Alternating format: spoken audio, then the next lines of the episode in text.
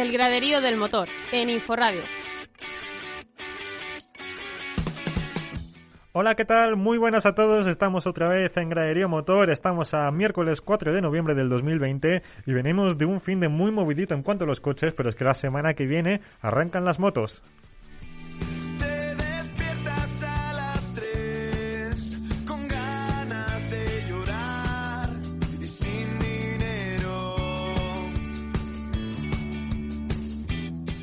Gran Premio de la Emilia Romagna, lo que antes se conocía como Imola, victoria de Lewis Hamilton y el séptimo título para Mercedes que está batiendo todos los récords. Ojo que Luis podría proclamarse campeón del mundo en dos semanas en Turquía y amenaza quizá con marcharse de la Fórmula 1. Drama o no, lo veremos.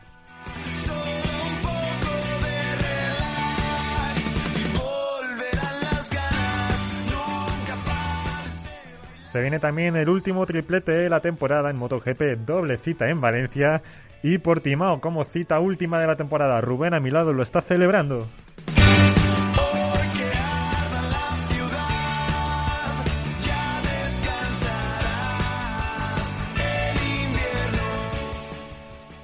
Por, ante, por penúltimo, mejor dicho, rallies de asfalto en la Nucía, ante penúltima cita del año en el campeonato de asfalto con Pepe López, líder en el certamen.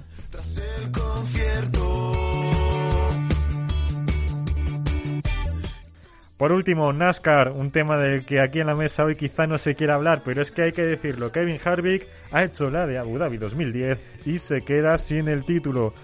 También tenemos que hablar, por supuesto, de Alex Palou, que ficha por Ganassi y está rodeado de campeones. Con todo esto, vamos con todo.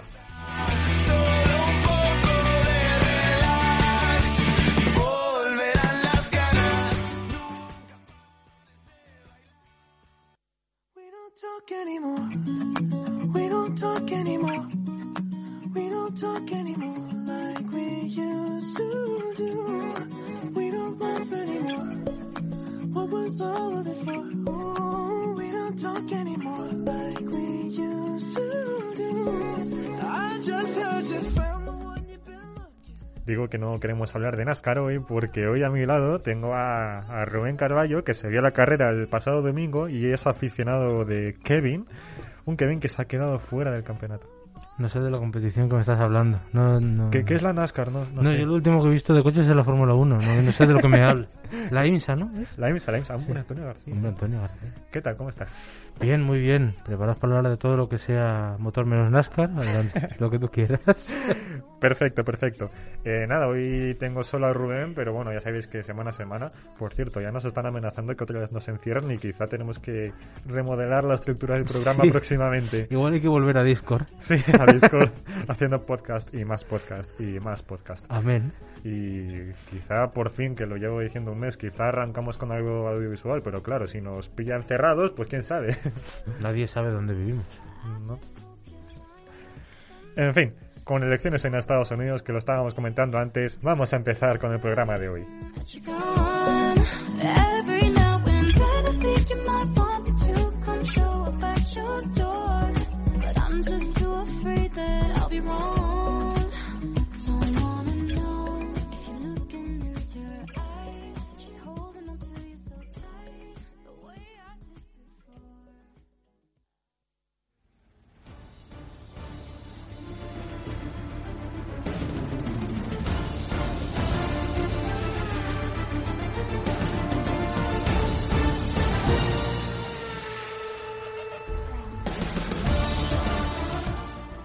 Rubén, Gran Premio de la Emilia Romagna, ¿cómo decirlo? Victoria número 94 ya de Luis Hamilton.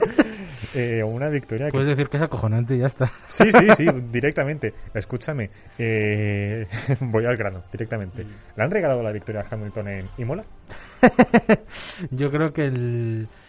Ah, le hicieron un poco la cama a Botas, pero creo que Mercedes no tenía otro remedio comentamos la situación, quien no haya visto la carrera y quien la haya visto, pues mm, lo refrescamos.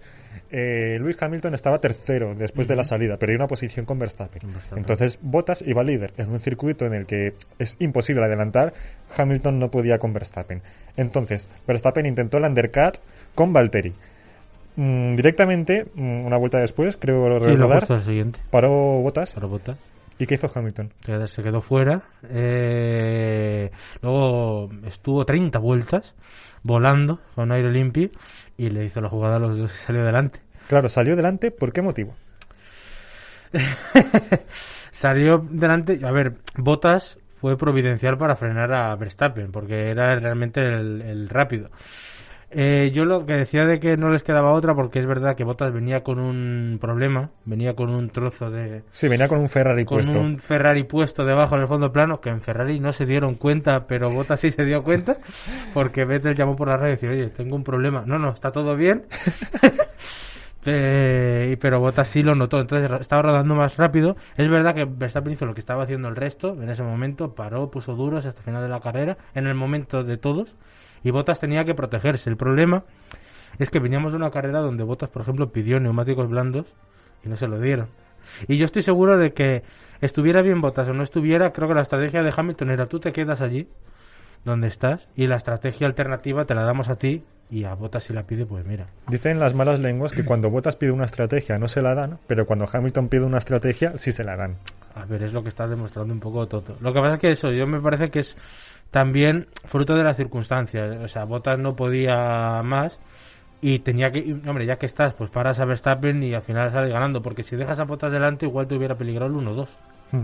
porque Sí. Verstappen hubiera volado. Entonces, les entiendo, pero que tampoco es la primera vez que Mercedes le hace una jugada a Bottas y era, pues eso, fruto de las circunstancias. Pero también te digo, no lo perdió, o sea, el mal resultado de Bottas este fin de semana no viene por la mala estrategia. Ya. Además, se, se plegó a la presión de Verstappen. Sí. Eh, cedió ante Max. eh, sabemos que cuando hay un circuito con grava, los errores salen a la luz. Si hubiera habido escapatoria en esa última, en esa penúltima curva, Botas quizá hubiese mantenido esa segunda posición. Pero se salió a la grava, Max lo aprovechó en la recta, cogió el rebufo del Mercedes y se colocó segundo.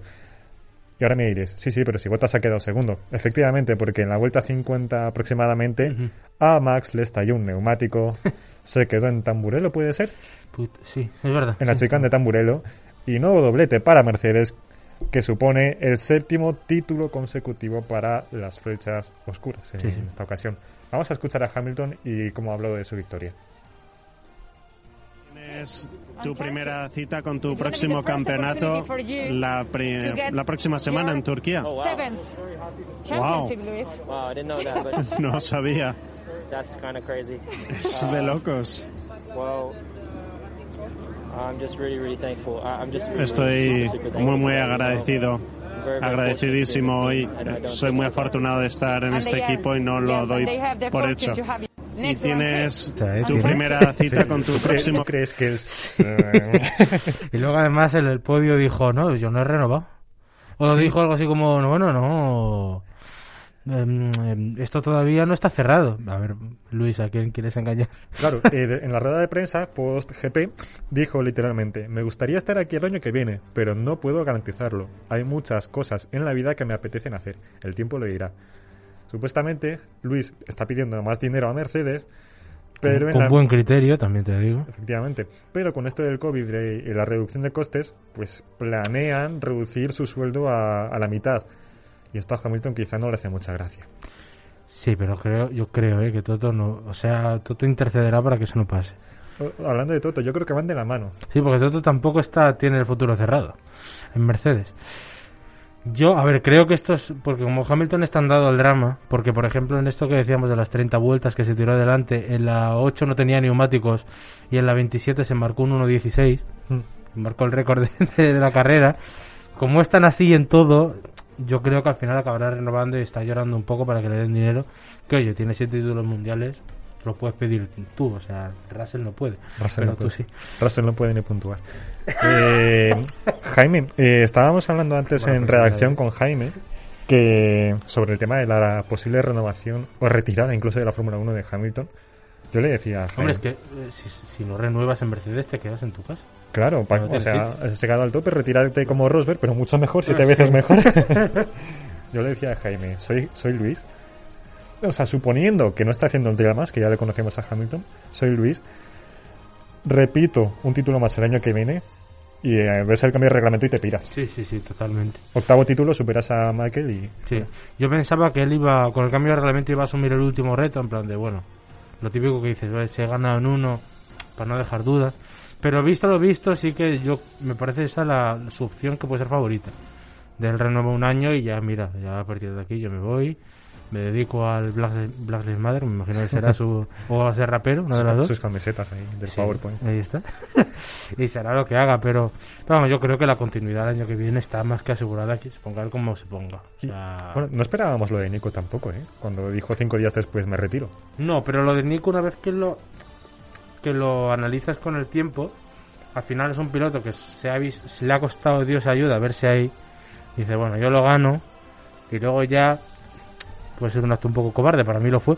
Pero decir, bueno, me voy y ya está. Ahora, yo creo que esto, o sea, retirarte, más que no le veo el sentido, teniendo un año como el, el año que viene, que vas a ir sin estar delante de Schumacher, que sabes que vas a ganar el título, es como un poco tonto, ¿no? Encima con, por ejemplo, 94 victorias, decías, no va a querer llegar a las 100. Hombre, claro, Pues es la cifra redonda. Está con 94. Faltan cuatro carreras, no se va a quedar con 98. No si se va a si quedar con llega. 98. Va a Vamos, es que mm, si lo de Schumacher en su momento parecía imbatible, él lo va a querer subir más. Vamos, yo creo que el año que viene lo tiene seguro. Debería tener esa motivación para hacerlo. ¿no? Sí, yo creo que sí.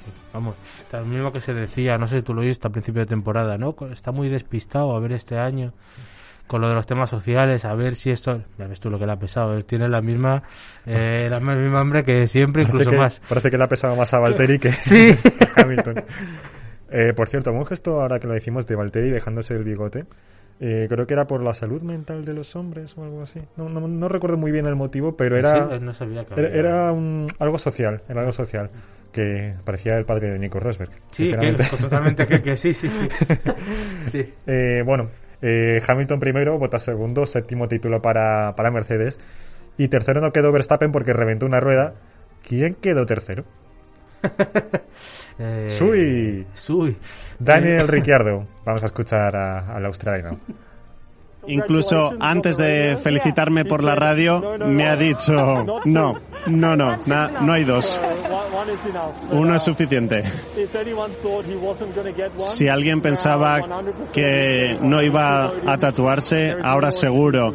Ya no hay excusas después de dos podios. No, no podía, no podría imaginarlo. Estábamos seguros de quizás poder luchar por un podio, pero tener dos y dos podios en tres carreras está muy, muy lejos de nuestras expectativas. Solto el zasca. Suelta. Ahora es cuando dirían ciertos periodistas y ciertos medios de comunicación. Podio de Ricciardo con el coche de Alonso. Sí. Y. Corta eso, corta eso. Y, y te voy a decir otra cosa, han superado el gafe, porque estaba allí. Es verdad. Lo lógico era decir, además como estaba saliendo el fin de semana, que estaban un poquito... Fernando Alonso se fue justo antes de la carrera. Se estuvo despidiendo en el paddock. Ah, entonces tiene Ah, sentido. a lo mejor- claro. Entonces tiene sentido, porque el sábado Renault estaba un poco a verlas venir, ¿eh? Sí, sí, sí. Bueno, con, más con Ocon que con... Sí, bueno, con directamente abandonó. Sí, con fuera. Eh, Vuelvo con Hamilton. Conspiración. Eh, se paró Ocon en la pista, en, bueno, en, la, Oh, bueno. en el césped. Y el Virtual Safety Car tardó 90, bueno, mejor dicho, 89 segundos en salir. Y justo cuando salió en el mejor momento para Luis Hamilton de parar, poner las ruedas y salir. Y ahí acabó el Virtual, solo le benefició a él. ¿Conspiramos o ha sido casualidad? No, conspiramos totalmente. Lo que pasa es que, a ver, Michael Masi hace, o sea, hace esto mucho. El- yo no sé si así habrá, habrá sido director de carrera de la NASCAR igual, porque ese, ese afán por el espectáculo es difícil de conseguir.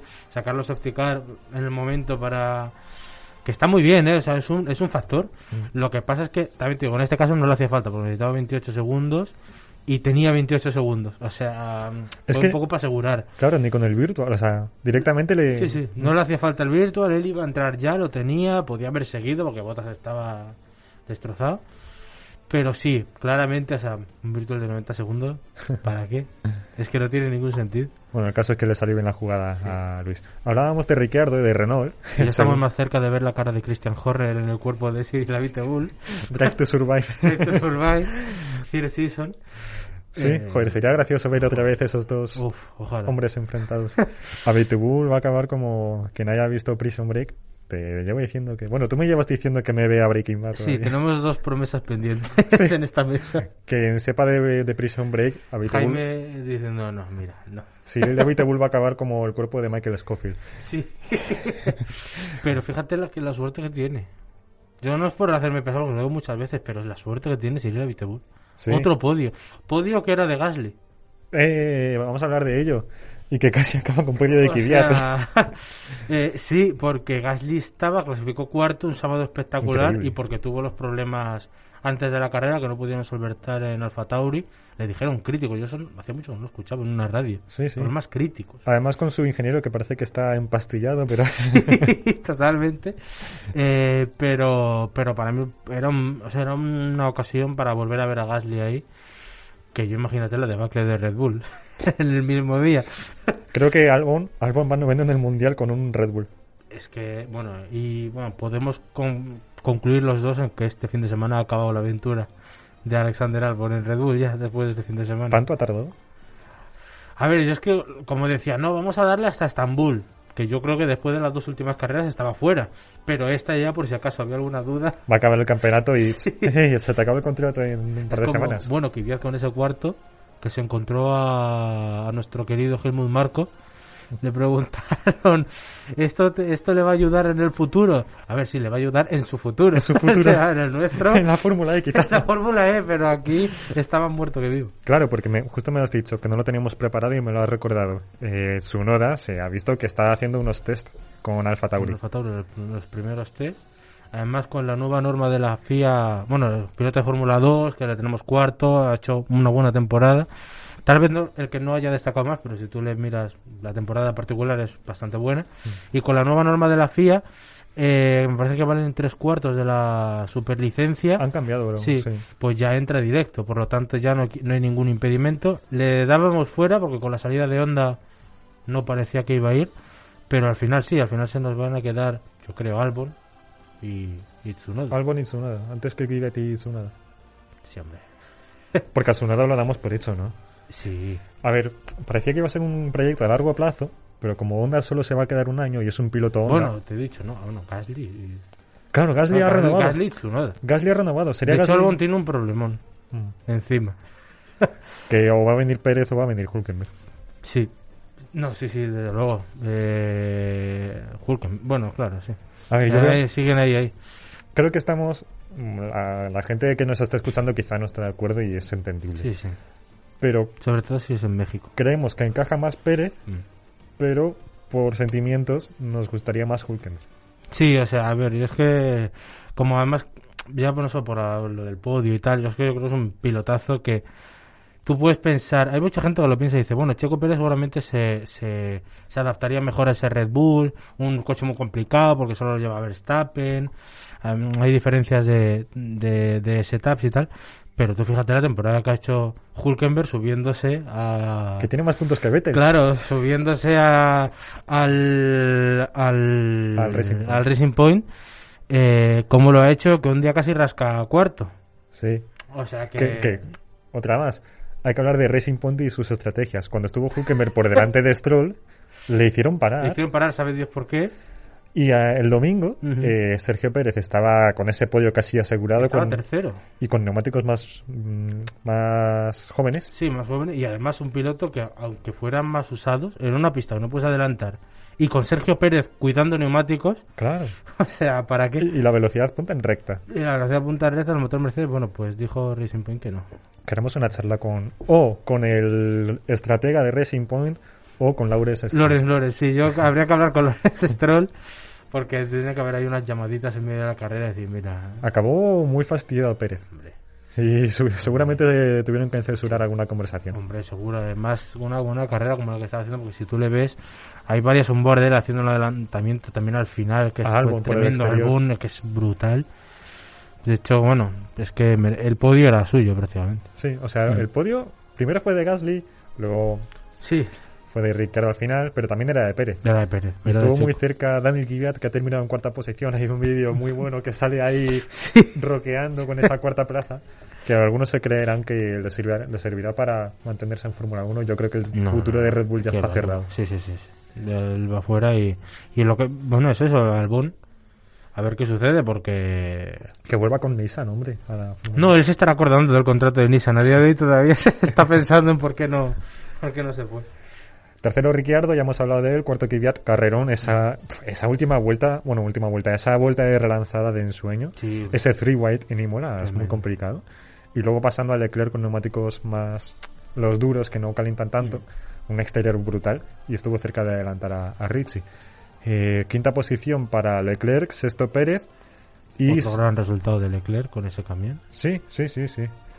Eh, ahora hablamos de Leclerc Vettel, pero, pero porque en primera en, en primer lugar quiero hablar de la séptima posición y es que Carlos Sainz, después de un fin de un poquito aciago para McLaren otra vez, ha cosechado una buena cantidad de puntos para los de Woking. Hoy estoy un poco más satisfecho, sobre todo porque creo que hemos tenido buen ritmo toda la carrera.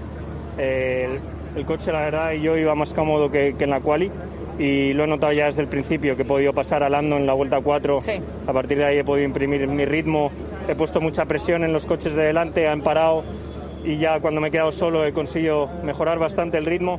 Lo que pasa es que luego cuando he parado he puesto la, he puesto la media y, y, ah, otra vez tenía más ritmo que los coches de delante, que Kvyat y compañía, pero eh, no tenía suficiente, suficiente ventaja como para adelantarles, que era muy complicado aquí. Viendo lo que ha pasado con Albon, debería dar casi gracias de estar aquí. He librado de milagro, eh, la verdad he tenido que reaccionar muy imprevisto y muy rápido. eh, no, nunca te esperas ¿no? un trompo justo delante tuyo, tener que clavar frenos, pero por eso que al final ese séptimo sabe mejor porque llego a reaccionar 50 centésimas más tarde y, y me choco contra él, ¿no? Así que por lo menos estoy aquí bien.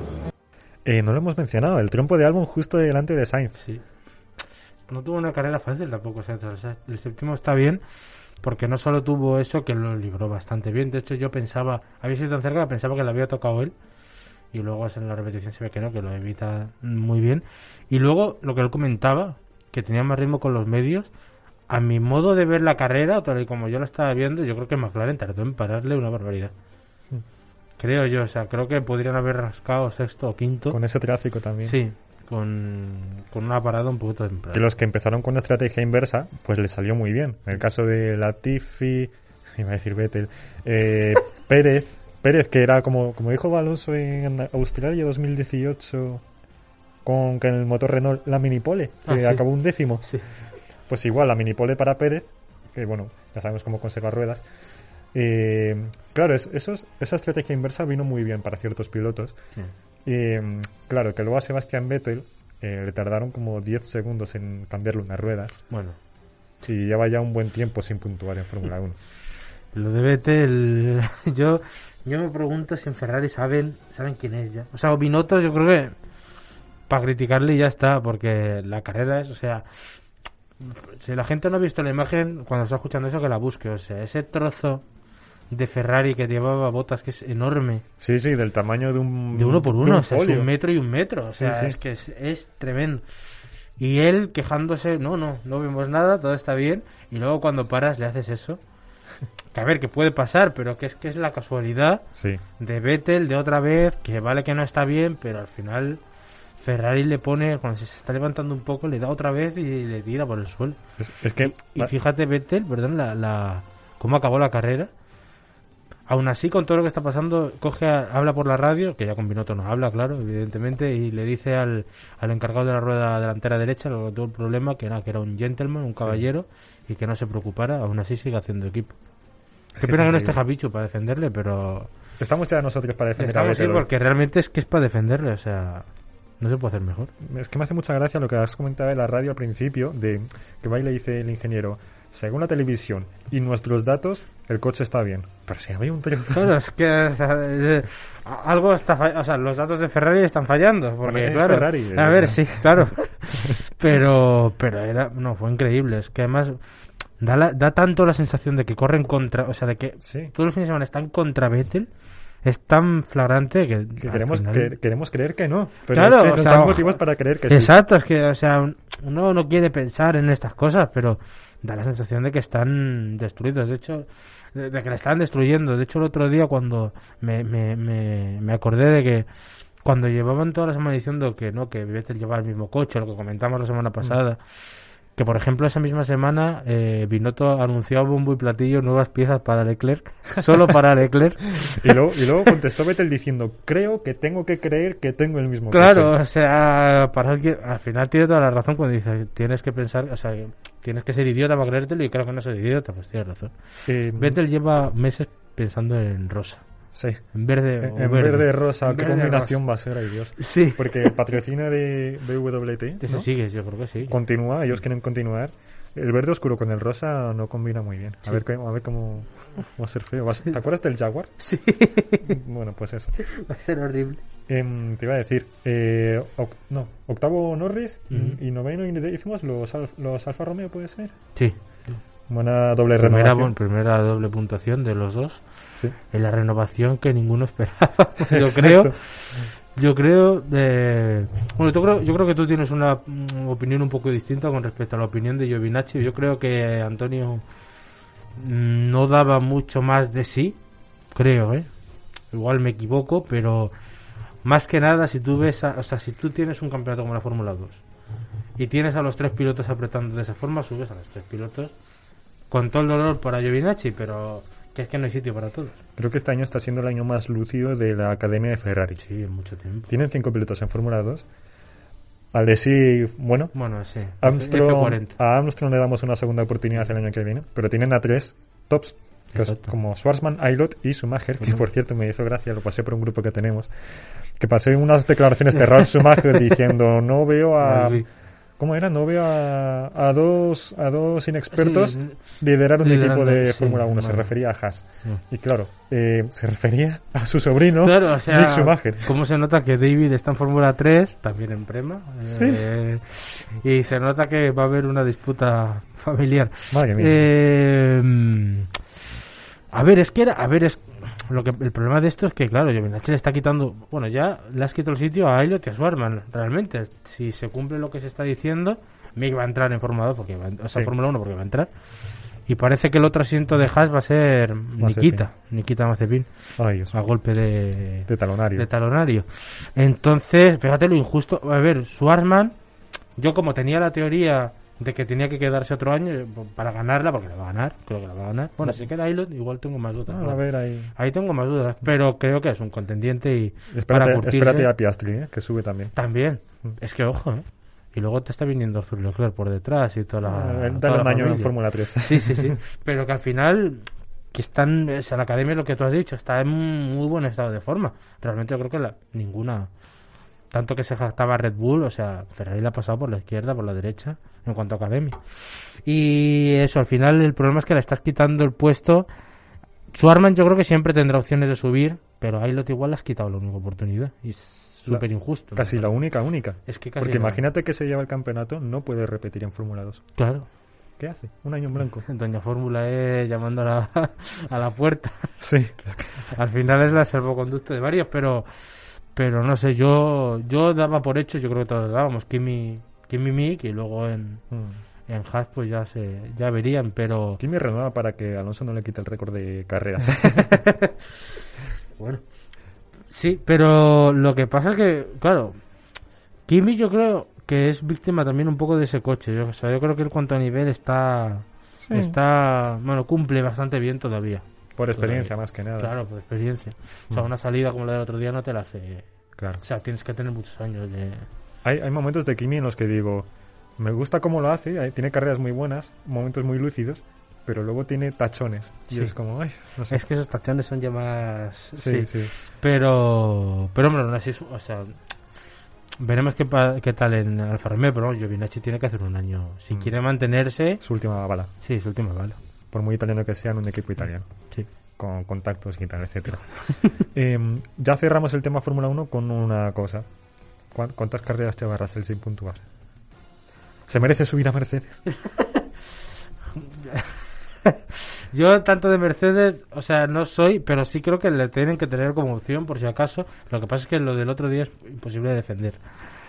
La pechofriada máxima. Creo que de- Ericsson nos ha tocado por detrás. Sí. A ver, para que no lo haya visto. Eh, Russell estaba en zona de puntos, por fin era su momento, al igual que en Alemania del año pasado. Y cuando, en el periodo de safety car, calentando la- las ruedas, revolucionó demasiado el coche, se le fue de detrás y contra el muro, estando sí. en puntos. Que de hecho Kimi Raikkonen por detrás dijo, ups, se ha chocado el coche de delante. Un adelantamiento fácil.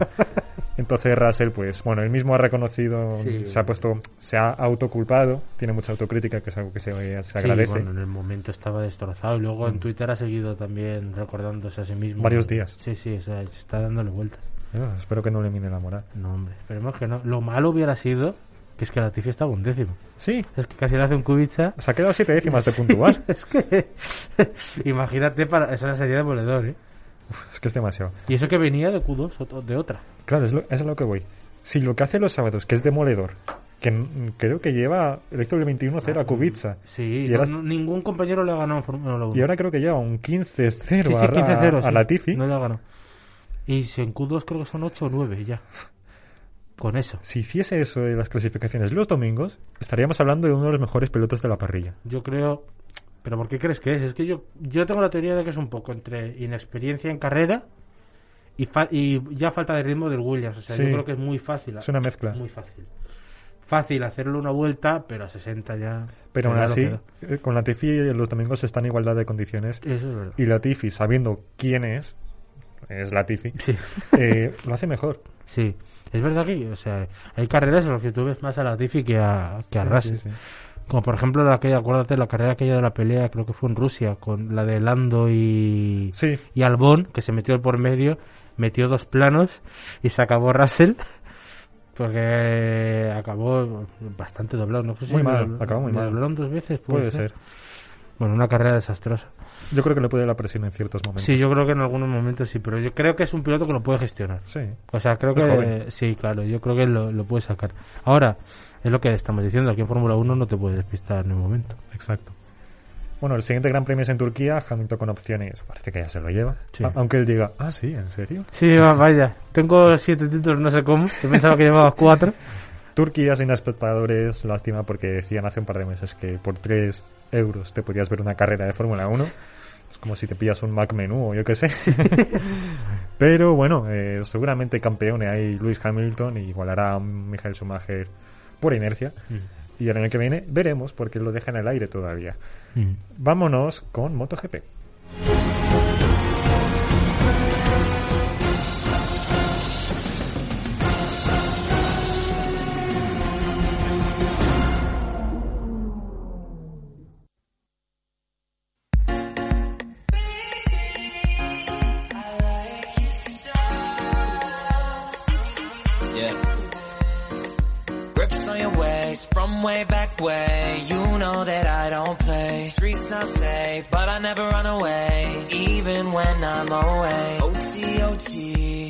Much love when we go OT. I pray to make it back in one piece. I pray, I pray. That's why I need a Rubén, tu categoría preferida de motociclismo. Sí, eh, Gran Premio de Europa primero. Habrá gente que se creerá lo que acabo de decir. No, sí es, sí, sí es, eh. yo- me, encanta, lo que pasa es que este año es tan horrible que yo prefiero que se acabe. Una vez comentaste tu versión sobre por qué no te está gusta- gustando este año. Sí, sí, o sea, yo, o sea, que nadie- o sea, cuando lo digo así, cuando digo, por ejemplo, que el mundial es ridículo, que quiero que se acabe, lo digo porque hay una igualdad que yo es lo que detesto en coches o en motos o lo que sea, una igualdad irreal. O sea, sí, es un, la gente que dice, es un calendario, eso es un mundial precioso, porque no sabes quién gana, porque es el número de ganadores, vale, pero eso significa... Hay veces que significa que muchos están a un buen nivel y te destaca uno, pero aquí el problema es por demérito. Es que yo creo que no ha habido ni un piloto, tal vez Rins, pero no, del, del- del único que ha hecho más de dos carreras buenas.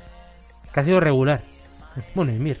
Bueno, los dos Suzuki. El resto. Sí, se está haciendo por eliminación esto, claro. en vez de por méritos, ¿no? Sí, sí. Es que al final es el error, el error, el error. Habrá gente que ahora mismo, después de esto, habrá dicho, bueno, yo quito esto, pero... no, pero bueno, es una opinión que se A puede... ver, yo, la, la mía. eh, Pero te sigue gustando ver sí, las sí, o sea, carreras. no, sí, yo cuando veo las carreras las veo con ilusión, si no, no las vería, pero miro el panorama general y pienso, pues esto no es tan bonito como parece. Que falta un piloto, ¿no? Que debe ganar todo ahí.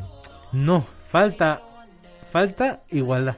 O sea, Igualdad real. Claro, igualdad real. O sea, yo quiero un mundial igualado, pero a 270 puntos, no, No. a 123. Lo que fue un Rossi Lorenzo Pedrosa Márquez hace cinco años. Exacto. Claro, esos mundiales. eh, lo que, los que hemos tenido en los mundiales, por ejemplo, los Márquez de vicioso.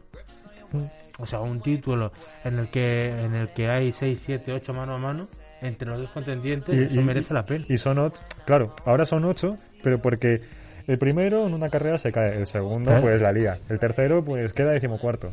Es que ahora tú ves la tabla de ceros y es que es, es una lágrima. Sobre todo de Fabio, de Viñales. Dovi- la tabla de Dovizioso no, no, no, ver. hablas de vicioso, Vale, da vale. igual. Eh, gran premio de, ¿cómo se llama? Comunidad Valenciana. De? Europa, de Europa. El primero Europa, el segundo Valencia. Vale, muy bien, pues ese es Sin semana. público, porque pensaban hacer público, pero la situación no. Espérate a que no nos confinen. Sí, bueno, de hecho, no sé si lo has leído. Bueno, no estaba en el guion, pero mm, te lo digo ya. Portimao a ver si se corre. Porque después del paso con la Fórmula 1 y el aumento de contagios están que no saben. Carmelo decía que sí, pero están con la el propio circuito está con la duda de decir que no se corre. Madre mía. Oye, es que, bueno, es un triplete, ¿no? Vienen seguidas, Sí. pero claro, para Portimao, contando ahora que es miércoles 20, uy, 4 de noviembre, en dos semanas y media quizá cambien las cosas. Esperemos que a mejor, pero ahí está la duda de momento. Bueno, ¿qué tal las cosas para Valencia? Bueno, para Valencia yo creo, bueno, el circuito primero, lo más importante que conocen todos, como los Palmes Humanos, han corrido en MotoGP, han corrido en el CEB, han corrido en todo posible. Eh, yo creo que un circuito se le puede dar bien a mucha gente. Tengo ilusión por Valencia porque yo creo que Mi- Mir y Rins estarán ahí. Si clasifican bien, que será lo, lo único importante para ellos, el domingo darán espectáculo. Fabio Viñales, quiero pensar que irán bien. Se les suele dar. Bueno, Viñales el año pasado, por ejemplo, sufrió en Valencia. Pero yo creo que Fabio va a estar ahí. Y esto es importantísimo. Recordamos la diferencia. Eh, Mir 137, Cuartararo 123. No puede despistarse tampoco.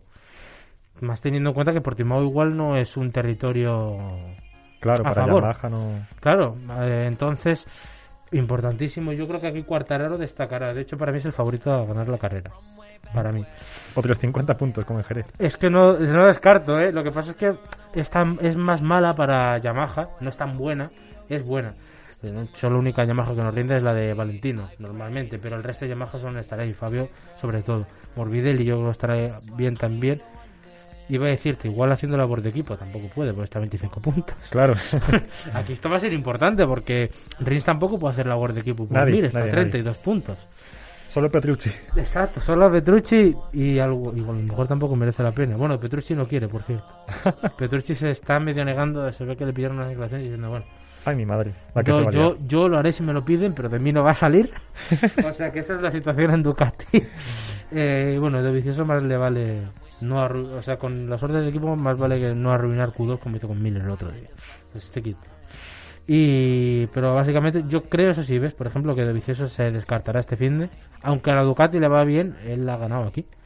En esa carrera que tuviste en En directo. Esa carrera desgraciada que vi en directo en 2018. Pero, pero hombre, aquí podría remontar. Pues, ¿Qué es eso? Es, eso es como el, el- el estado de forma de un equipo. Los cinco últimos partidos es que tú ves el estado de forma de vicioso.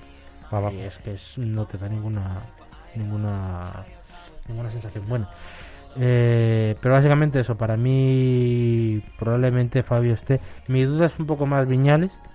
No quiero meterme mucho con él, pero eh, a ver, aquí debería hacerlo bien, pero ya te digo, la Yamaha oficial parece Sí. mentira porque es la misma Yamaha, pero Si hace podio, te invito la semana que viene aquí. vale. vale, pero es como gana la carrera. pero bueno, yo quiero pensar que también irá bien, o sea, yo quiero pensar que ya los pilotos se pondrán serios, en plan, de, bueno, ya, tres carreras, es un mundial al final, pues apretar y, y estar. Yo creo que veremos una carrera disputada y creo que será la, la gran carrera del mundial aquí la semana que viene. Tal vez esta más porque como vayan con menos rodaje. Y bueno, se me ha olvidado Les Márquez también, yo creo que también estará.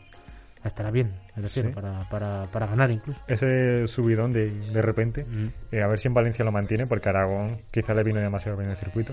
Sí, eh, hombre, yo creo que es un circuito que le va, le va a ir muy bien y, y a la familia Márquez en general. Yo creo que tenía ahí sus detalles y tal, la onda es para ese, para ese circuito. A ver si lo confirma aquí en Valencia. Exacto. Yo creo que lo hará. Tal vez no haga, tal vez no haga podio, Pues depende, pero yo creo que estará en el grupo para, para primero o segundo grupo. O sea, veremos el paso adelante que, por ejemplo, no vimos en las primeras carreras.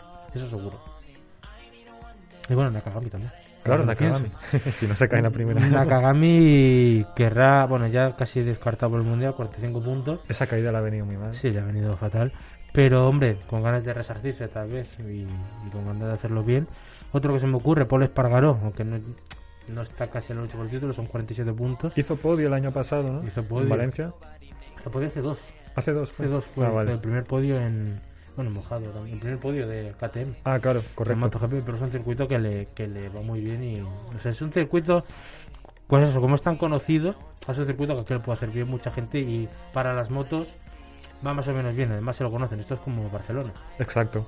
O sea, aquí si vas bien aquí. O sea que arriba pones ahora mismo a Yamaha, Suzuki para Valencia y algún piloto en concreto, ¿no? Como... Sí, yo sobre todo Quartararo, Morbidelli, vamos a ver Viñales y Rensimir.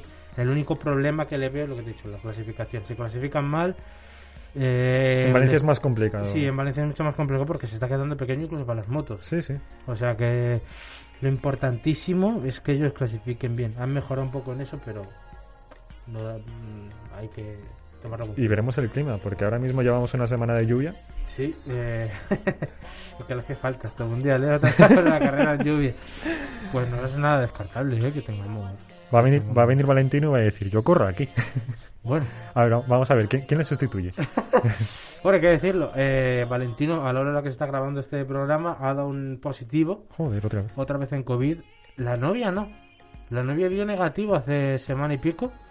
Él sigue dando eh, positivo y se iba a hacer otro test para ver si puede, esto es como la de Cristiano Ronaldo. Es a ver verdad. si puede jugar el partido, pues él va a intentar correr la carrera. Va a estar complicado y Yamaha ya tiene sustituto, Garrett Garloff, el piloto Super que lo ha hecho también, que en una segunda mitad de temporada está autosférica. Antes que Topra. Es verdad. Sí, eh, me, hace, me hace gracia porque en Aragón decía Yamaha, no vamos a buscar un sustituto, y ahora sí. No, no, no, no, pero yo creo que eso puede ser, no sé si has leído los rumores, eh, que puede ser cierta inquina hacia Lorenzo, porque quieren eh, quieren no contar con él a partir de la temporada que viene. De hecho está sonando de vicioso como Sí, Sí, sí, como piloto de, de pruebas. No lo entiendo porque no sé qué esperaban que hiciera Jorge este año. O sea, en un año como este, en el que no puedes probar, claro, le han chafado con lo de los Wilcar. exacto, y luego podía hacerlo en Portimao y no y no y tampoco quisieron. O sea que al final es cosa de Yamaha, no sé si no se fían de él. Cosa absurda por otra parte, porque yo creo que es el piloto que necesitaba Yamaha ahora mismo. Pero bueno, ellos sabrán. Muy bien, pues estaremos expectantes también de Valencia en cuanto a las categorías inferiores. Pues bueno, Moto 2 eh, Sam, Sí, es que es difícil decirlo sin reír. Eh, Sam Lowe llegando líder. En fin, eh, el- ¿quién calla otorgando? 178 puntos, muy bien. sacándole 7 a Bastianini.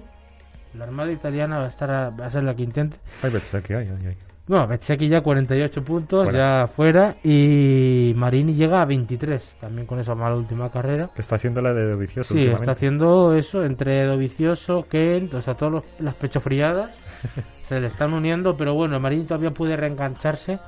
Jorge. Jorge Martín, no, Ah, no. está 73. Ah, no, no. ya, ya- no, ya, no, no, no, Jorge. Martín ya. Ahora, puede ganar aquí. Eso sí, al menos. Hombre, llevarse una alegría antes de acabar el año está bien. Pero bueno, este San Luis veremos qué tal. La verdad es que a un nivel al que no lo esperábamos. Para nada. Mm. O sea, Jorge Navarro corre en casa, ¿no? Jorge Navarro corre en casa, renovando si- con el Speed Up, al Es menos. verdad. A pesar de todo lo malo, toda la mala suerte que ha tenido en el equipo, ha seguido confiando en él, que esto es importantísimo porque no tenía culpa, el pobre, Mm. de la mayoría de cosas que le están pasando. Y bueno, al menos el- la confianza y a ver qué tal, qué tal lo hace. Ojalá gane porque Ya va tanto siendo cero hora. sí, horrible. Al menos que lo haga bien. Sí. Y en Moto 3, pues nada, eh, Arenas eh, llega líder, 157 puntos, 19 sobre Ura, 20 sobre Vietti, 24 sobre Masia, 36 sobre Arbolino, 38 Este- sobre McPhee. Este mundial sí que yo me espero cualquier cosa. Sí, eh, bueno, al, Albert, eh, tan Dime. fuerte como siempre, tu tocayo, eh, siempre intentando, se le escapó, ya lo contamos aquí, la victoria otro día contra Masia, pero o sea, fue el mejor de la carrera, de la ala a la Y, le faltó la Z, pero vamos. Eh, lo lógico es que no peligre en general, porque Gura se ha hablado mucho de este bajón, las bajas temperaturas no le van bien y está sufriendo más en carrera en estas circunstancias. Vietti yo creo que es su rival, que está a 20 puntos, con 75 en juego, podría tener problemas. Yo es que lo único que creo que Albert Arena va a hacer algún cero, tengo yo esa... Sí, lo, lleva- intuición. lo llevas vaticinando aquí. Sí, eh, entonces por eso a este mundial le doy más abierto, pero realmente es el parece más cerrado de los tres. Es que yo, en Moto 3, habiendo tanto contacto físico, creo que cualquier caída te... Sí, sí, bueno, y además es que aquí, como van todos como locos, Claro. eh, hasta el hasta el más inteligente puede tener un problema, no por él. O sea, esto pues, como estas caídas que hay, que de repente un piloto está adelantando, se pasa porque va va loco, se le cierra la moto y tira a un contendiente. Sí. Entonces, eso le puede pasar a perfectamente o a cualquiera. ¿Qué tal de? Darry, Darry Binder. Eh, sí, es que es la- uno- un gran ejemplo de cabeza loca entre él, Rodrigo, esa gente. Claro. Son los que más. Bueno, pues los horarios, que no lo hemos comentado. Eh, sí, bueno, los horarios eh, cambian un poco por eh, la circunstancia que teníamos del, del frío. Eh, se retrasan una hora todos los del viernes. El sábado cambia un poquito más. eh, a partir de las 10 tenemos los libres 3. Eh, a la 1 y cuarto la clasificación de Moto 3. La clasificación de Moto GP será las eh, 3 menos 10. Después del libre 4. Y la clasificación de Moto 2 a las 4 menos 10. Lo que no cambia es la carrera. 11 Moto 3. 12 y 20 Moto 2 y a las 2 Moto GP. Por fin a las dos. Al final las dos. De hecho, me- tampoco cambio para la segunda, por cierto. Porque en Porque Turquía... hay en Turquía, pero como es a las 11 de la mañana, pues Madre mía. no... Estoy Sí, sí. pensando en los latinoamericanos Sí. ahora mismo. Eh, Sí, yo tengo un amigo que la ve a las 4, está, eh, está Es la peor hora. acordándose de... Sí, es horrible. Vale, a las dos apuntamos. Las dos. Muy bien. Eh, se puede ver en Dazón, en, en televisión española esta vez, ¿no? Ya se han... No, ya los, los dos grandes premios en abierto ya acabaron. Bueno, hay un resumen Sí, para un- que de una hora. ver. Exacto, pero vamos, Dazón básicamente. Dazón a las. Muy bien, eh, nos vamos rápidamente con los rallies y después nos vamos al luto de Rubén. One got a Hennessy in my hand. One more time, but I go. Higher powers taking a hold on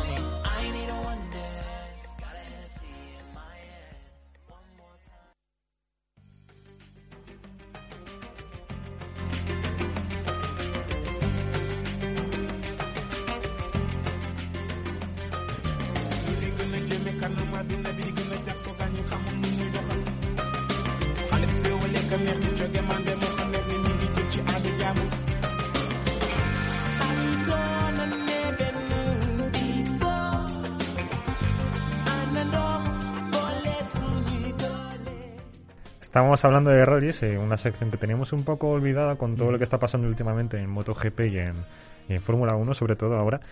Eh, Rally de la Nucía en la comunidad valenciana eh, y quien se quiera pasar, tenemos varios amigos ahí en Alicante, Valencia que pueden verlo. Eh, aunque no sé, no me he informado si es con espectadores. Aún así, si hay... Se- sería raro. Ya, Pero esto es como el eh, con la vuelta igual. Sí, bueno, con la Vuelta a España, se lo estamos viendo ahora, decían, no puede haber espectadores, pero Y luego en la sí. crono del otro día Sí. ves al chaval de con Chris Froome diciendo, venga, vamos. Chris, eres mi ídolo. Bueno, no, Españita. No, no, no puedo confirmaros ahora mismo si hay, si hay espectadores o no. Pero el caso es que vamos a la antepenúltima prueba de la temporada de los rallies de, de los rallies de asfalto del Cera, con Pepe López líder y José Antonio Suárez en segunda posición. Pepe le saca ahora mismo pues 13 puntos a falta de tres pruebas con su copiloto Borja Rosada. eh, a, a bordo del Citroën, mientras que el Skoda Fabia de, de Suárez pues está ahí cerquita, 13 puntos como ya digo. Está apretado, ¿eh? Sí, no descartemos tampoco eh, a, a Iván Ares, que, que siempre está ahí, aunque está a 21 puntitos a falta de tres Mm. pruebas. Le puede costar un poquito más.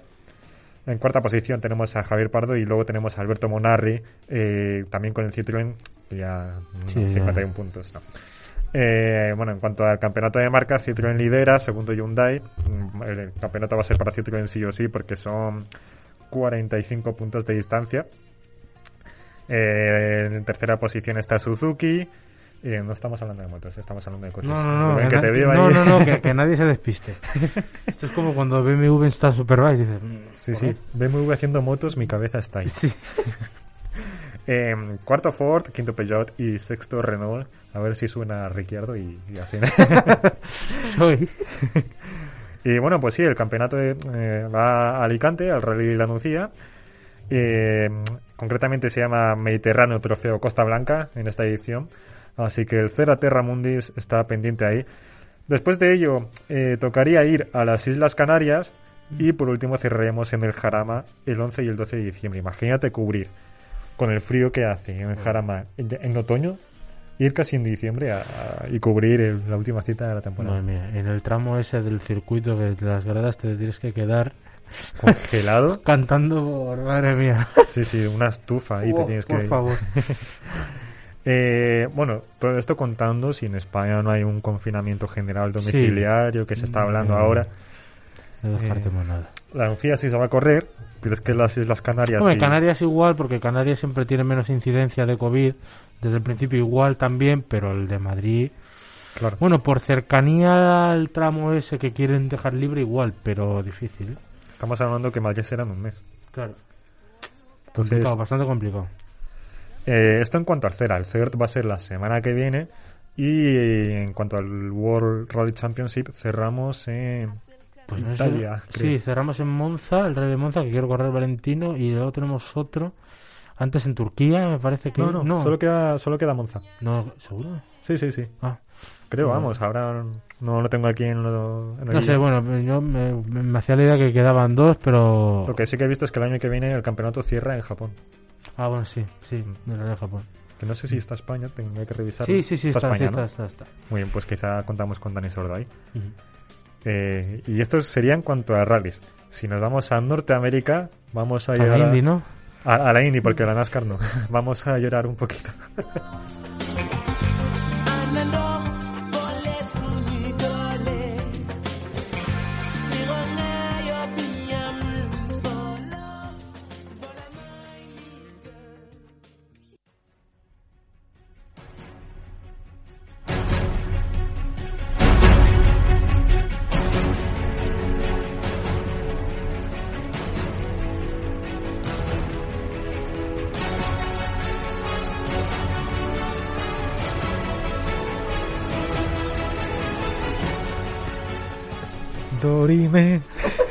bien Palou, ¿eh?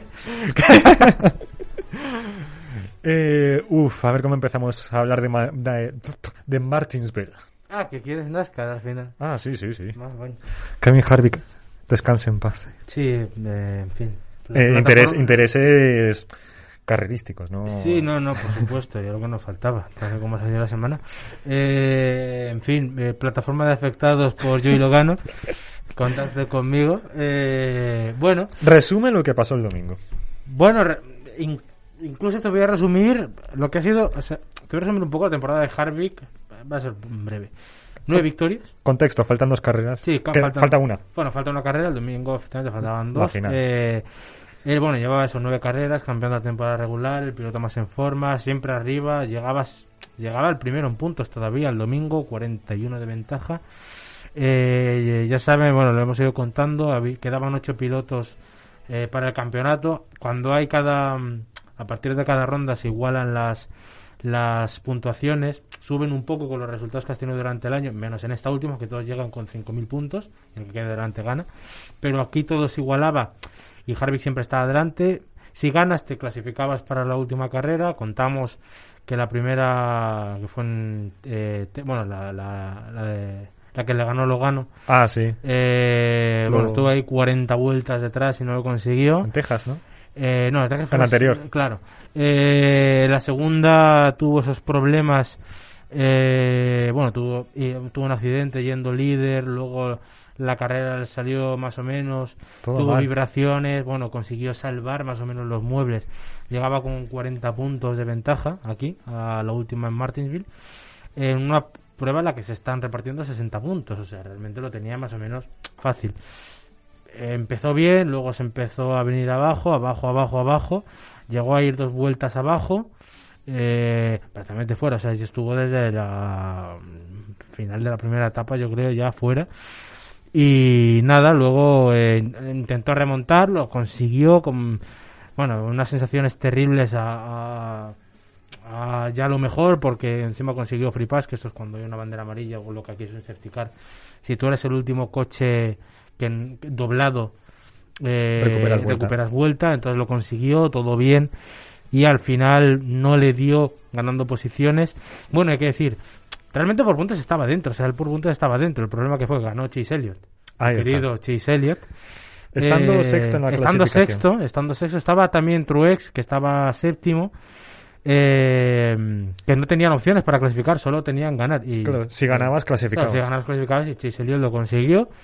Eh, por tanto, se unió Joey Logano. También Keselowski en un nivel, yo creo que el mejor nivel Muy de la temporada. bueno. Hizo una carrera tremenda, siempre hacia adelante, siempre estando ahí. Y Hamlin Eh, con problemas. Y Hamlin con problemas que Hamlin es otro. O sea, si lo de Harvick es, un- eh, es un descalabro tremendo, eh, lo de Hamlin era también no tan malo, pero igual, porque seis Mm. victorias. El piloto que siempre hemos dicho que, que es el único que no tiene, de los, de los que están, es el único que no tiene el título, que, lo, que es el que más lo quiere, que siempre se ahoga en la última carrera, siempre se ahoga y estará pensando que a ver qué pasa en Phoenix. Por cierto, Phoenix, que era el circuito más propicio para Harvick de los cuatro que había. O sea que tampoco. No, no, si todo mal. todo ha salido mal. Pero es que cuenta esa última vuelta, que estaban. Bueno, no, y si ni siquiera son las 60, porque las 60 últimas vueltas son Keselowski remontando, él intentando ganar posiciones, que las ganaba, pero muy lentamente porque no tenía las sensaciones, y Hamlin perdiendo posiciones, y al final se quedó una clasificación que Keselowski entró por dos puntos sobre Harvick, Y Hamlin. y Hamlin entró con uno, que estuvo 20 vueltas detrás para adelantarle otro coche, pero claro, era su compañero de equipo, Eric Jones, y no le adelantó en ningún caso. Harvick consiguió adelantar al final, se quedaba una posición, a un punto. Eh, en dos vueltas llegó sin saber cómo a Kyle Busch, Sí, sí. que estaba lejísimos a un segundo, porque no recuerdo a quién estaba adelantando, pero le costó adelantarle 15 vueltas. A a- a un compañero suyo puede ser. no, eh, no. Eh, Caster estaba con Keselowski. No sé si era Di Benedetto o uno de estos. ¿O era. Mirola? No, no. No sé, pero le costó muchísimo. Entonces al final pegó un tirón en dos vueltas, se puso con Kyle Busch, le quedaba una posición, Última curva. última curva, Se adelantaba, clasificaba. se adelantaba, clasificaba. En cuanto empezó la recta, dejó ir el coche, de hecho lo giró, le dio por detrás para quitárselo de en medio, que por cierto es como, como corrieron la mayoría, Sí. porque Keselowski se hizo hueco también tocando, lo que pasa es que esto no es un toquecito De un poquito, o sea, es que le dio... esto se buscó para. Dio- sí. Buscó el triunfo. Sí, sí, bueno, y de hecho Harvick lo estuvo evitando toda la carrera porque pudo tocar de las últimas 60 vueltas, que por cierto fueron lo mejor del año. Sí. Fueron lo mejor del año. Esas 60 vueltas son grandiosas. eh, de cualquier categoría. Fueron espectaculares. Pudo meter el coche, tocar, hacerse hueco, viendo lo mal que estaba adelantando. Pero no, le dio igual aquí. Dijo, Cal- "Bueno, fuera. Kyle Busch trompeó, esa es la buena noticia para Harvick, pero la mala noticia fue Sí, que bueno, el propio pero es que Harvick fíjate, trompeó. Kyle Busch hizo un trompo de 360 grados y, Y volvió. y volvió en la posición en la que estaba. Mientras que Kevin. Y Kevin se le fue la dirección cuando lo iba a enderezar, que si no le, le hubiera salido bien, Sí. pero que va, que va. No, no enderezó el coche y No enderezó el coche. contra el Y, muro. de hecho perdió siete posiciones o así, o ocho, Sí, o sea, sí, sí. aún así desastre. arruinó todas sus opciones. Y esto ha abierto un debate, por cierto, porque al final lo que querían con esto es conseguir emoción para la última carrera, emoción de, bueno, ahora llegan, claro, los cuatro y el que quede delante gana, será una pelea cuatro. Pero al final querían mantener lo que ha dicho siempre a- a la NASCAR, aparte de buscar el show, la espectacularidad americana, eh, premiar las victorias. Pero claro, con esto, Aquí no premias nada. aquí no premias nada. Aquí tienes nueve victorias que se han ido El y no le han importado a nadie. De hecho, es que por puntos el campeón es Harvick. Claro. O sea, por puntos reales, el, campeón, del año es El Harvick. campeón regular es Harvick. Exacto. Y bueno, es que este, luego, hay- es que este formato tiene también sus cosas. Por ejemplo, Kyle Busch, hablando, ahora que estamos hablando del accidente, en 2015 se perdió la mitad de la primera, de la temporada regular, ganó cuatro carreras, luego se metió en playoff y en playoff no ganó ninguna carrera, solo la última, y ganó el título. Perdiéndose la mitad de la temporada. Eh, Es que... el Esto est- es como cuando vas a recuperación, después de estar Sí. tres meses sin hacer nada. Sí, y estudias el día de antes y te lo sacas. O si clasificas octavo en los playoffs de la, de la NBA y te llevas el anillo. Sí. Son las cosas que pasan. Entonces, eh, se, se espera que tal vez haya cambios porque en cuanto acabó la carrera de Nick Hamlin, Keselowski, todos, Chase Elliott, decían es que es- ninguno esperábamos que Harvick se quedara No, fuera. No- y sobre todo Hamlin, las declaraciones, que fue el más certero, dijo es que las ocho victorias no han servido para nada. Y porque él estaba en la situación similar de perder esas seis. Entonces yo creo que habrá algún cambio. ¿Tú Creo crees? que cambiarán, si algo cambiarán. Llevamos siete años con este formato y se ha demostrado que no funciona. Ya no porque se haya quedado fuera Pero yo creo que si Keselowski hubiese perdido en esa batalla 3, no se diría nada de esto, porque la epicidad la tuvimos. Sí, no, si el, el, el- el problema, claro, es que tú, mientras que por un lado ves que el sistema no funciona por, eh, porque un piloto con tantas victorias se queda fuera, ves que la carrera es brutal. Sí, claro. O sea, entonces, claro, la NASCAR también se apoyará en eso. Probablemente la audiencia, no la he mirado, pero sería enorme. Además, en De las más televisión. Sí, sí, además en televisión nacional, porque no era en pago, era en abierto allí en Estados Unidos. Mm. A las 9 de la noche, bueno, 3 de la tarde allí. O sea, realmente sería tremendo. Pero claro, eh, ya cuando los pilotos se te declaran un poco y dicen, porque le ha pasado a Harvey, pero el año que viene le puede pasar a, a le puede pasar a Hamlin. Decir, oye, soy el más. A Kyle Busch, por ejemplo, que gane 10 carreras y se le tenga dos malos días y fuera. Para la final de- del domingo en Phoenix, eh, cuatro pilotos se la juegan. Chase Elliott, que tú sabes que es mi debilidad Sí, ahora mismo, Mr. Elliot. lo hizo genial. Lo- o sea, Sí, lo hizo genial. aparte de todo lo que pasó el, el pasado fin de, lo hizo absolutamente perfecto. Una de las mejores celebraciones que he visto en toda la temporada. Chase Elliott, el más joven. Eh, Joe Logano, Precisamente el más joven, la- de la- el único representante de la nueva jornada, que es importante para el cambio de generación. ¿eh? Danny Hamlin, que se ha clasificado a, salvando los muebles eh, a última hora, Su primer título. y Brad Keselowski. Es que mi apuesta personal, por cierto. Dos pilotos de Penske ahí dentro. Pero es que mi apuesta a Brad. eh, Me gustaría mucho que lo ganara, si no, bueno, Chase. Pero en principio Brad, pero eso sí, se espera carrera pues muy tensa, siempre es muy tensa. Ah, Cambiamos, porque hasta ahora se cerraba en Homestead, Miami, ahora se cierra aquí. El circuito que conocen más todavía, porque aquí corren más. Eh, una carrera, pues eso, tensa, siempre suele ser estratégica, muy estratégica, pero al final será emocionante. Lo normal es que tengamos a los cuatro juntos durante toda la carrera y al final, pues que pase lo que tenga que Quien pasar. no se haya visto nada de NASCAR esta temporada, la explicación es muy sencilla. 40 pilotos compiten durante tres horas y media el próximo domingo. Sí, que nadie piense que aquí es corren los cuatro, que están los 36 ahí todavía, Claro. que mm, le pueden hacer alguna jugada. Pero de, entre estos cuatro que hemos mencionado, eh, quien quede delante de estos cuatro, aunque quede decimoquinto, se lleva el título. Sí. Pero claro, hay muchos intereses de tus compañeros de equipo, te van a ayudar. Exacto. No, Pence que pondrá a trabajar a, a Blaney Blaney. y a... y a- el otro se me olvidó el nombre ahora. Pero les pondrá a trabajar. ve- bueno, Stewart Haas no tiene a ninguno, pero estarán ahí y seguramente, vamos, ese es el tema. Además aquí en Estados Unidos se da mucho esto de un coche para adelantar a otro, viene el compañero por detrás, le pega por detrás, Sí, le sí. empuja, le tira. Le tira el casco. Le tira- sí, sí, eso también. Eh, no, la carrera va a ser muy bonita de ver. Y bueno, a ver, no se va a dar el caso de que un piloto decimoquinto gane el título. Normalmente estarán los cuatro, Claro. segundo, tercero, primero, cuarto. Es lo común porque O quinto. luego hay que mencionar que los últimos 10 son una panda de matados. Sí, sí, sí, los, los, lo que nuestro compañero, nuestro querido Domingo llama cepos. Los cepos. Los cepos. Va, vamos a cerrar el tema NASCAR. Próximo domingo en Nueve de la Phoenix, 9 de la noche, en horario español. Y por último, eh, indicar, Alex Palou ha fichado por Chip Ganassi. Madre mía. Jaime no está contento, pero nosotros, cuando hemos recibido esta noticia la semana pasada, ha sido un estallido de felicidad ver que es como si fichas por Ferrari en, en Europa. Yo creo que esta es la noticia más importante del automovilismo español de este año. Y Jun- hemos tenido... Junto al título de Antonio García, que no lo hemos mencionado. Sí, es verdad que IMSA. ganó el domingo en esa segunda posición, pero yo creo que esto es insuperable. Es que es una noticia brutal. Desde que con el confinamiento dijimos que Sainz fichaba por Ferrari, es que Alex sí, Palou sí, sí. ficha por Ganassi. Sí, sí, sí, o sea, pero es que ni la vuelta de Alonso ni lo de Sainz, o sea, esto es un piloto de 23 años en la élite del automovilismo americano Sí, sí. y el, el equipo que se va a encontrar tiene a Jimmy Johnson, que es, por cierto, última carrera, Sí. era muy importante, la última después de 20 años más. En NASCAR. Scott Dixon, eh, seis veces campeón de NASCAR, que ganó en San Petersburgo el sexto. la Indy.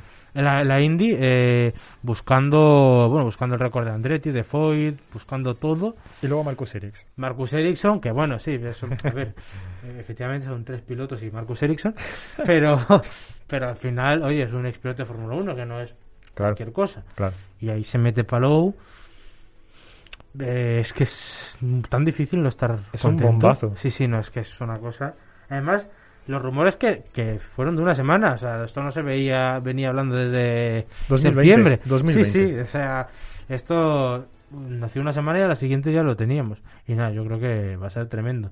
Mm, Yo, es que- haga lo que haga Palul el año, el año que viene, yo estoy contento ya. Sí, sí, sí, ya, vamos. es que podemos tener un español luchando por la IndyCar. No por gar- carreras, Por todo. por todo, o sea... Es aspirante a todo, Sí, Alex sí. Palou. Yo creo que el primer año le costará, pero algo hará. Sí. Claro, el segundo, tercero... Y seguramente que del fallo de la Indy 500 habrá aprendido. Sí, muchísimo. Sí, sí, sí, sí, seguro. Y aparte más le hemos tenido ya probando el coche en Barber. Sí, ayer. test, eh, Junto a Da Costa, ¿eh? Campeón de a la la Costa, Fórmula campeón E. de la Fórmula E, probando ya allí, McLaughlin también, o sea, la... Rosen, Christian McLaren.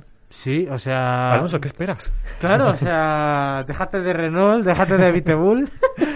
no, en serio, pero la, la, la parrilla del año que viene me parece Muy un potente. nivel muy bueno. Con bueno. con Pato, con Dixon, con Newgarden. Con Askew. con- No, Askew. No, claro. Ay, F en el chat por Oliver Askew. exactamente. McLaren soltándole pensando, no, que queremos que haga carrera en otro equipo. Pues en ningún equipo, En ningún equipo. de momento. Quizá fichan a Grosjean. Ah, no. Eh, No, Grosjean está pidiendo asilo político en Mercedes. eh, en fin, esto ha sido todo por hoy, chicos. Vámonos a, a la despedida.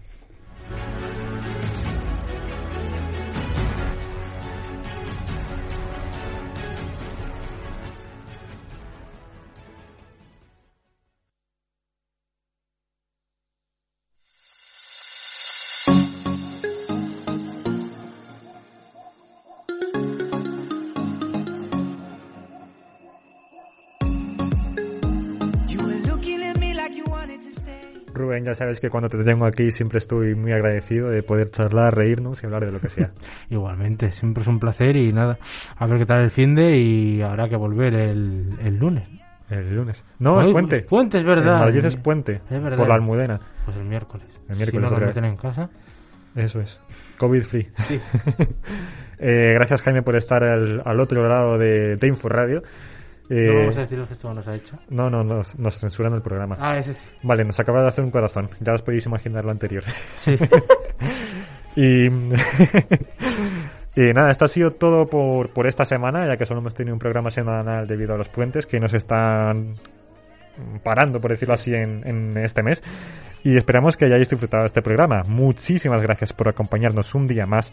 Y ya sabéis que podéis volver a escucharnos en nuestro canal de iVoox, el Graderío del Motor, y en Spotify. Al igual nos tenéis en Twitter eh, y en Facebook con arroba Graderío Motor y en Instagram con arroba Graderío Motor.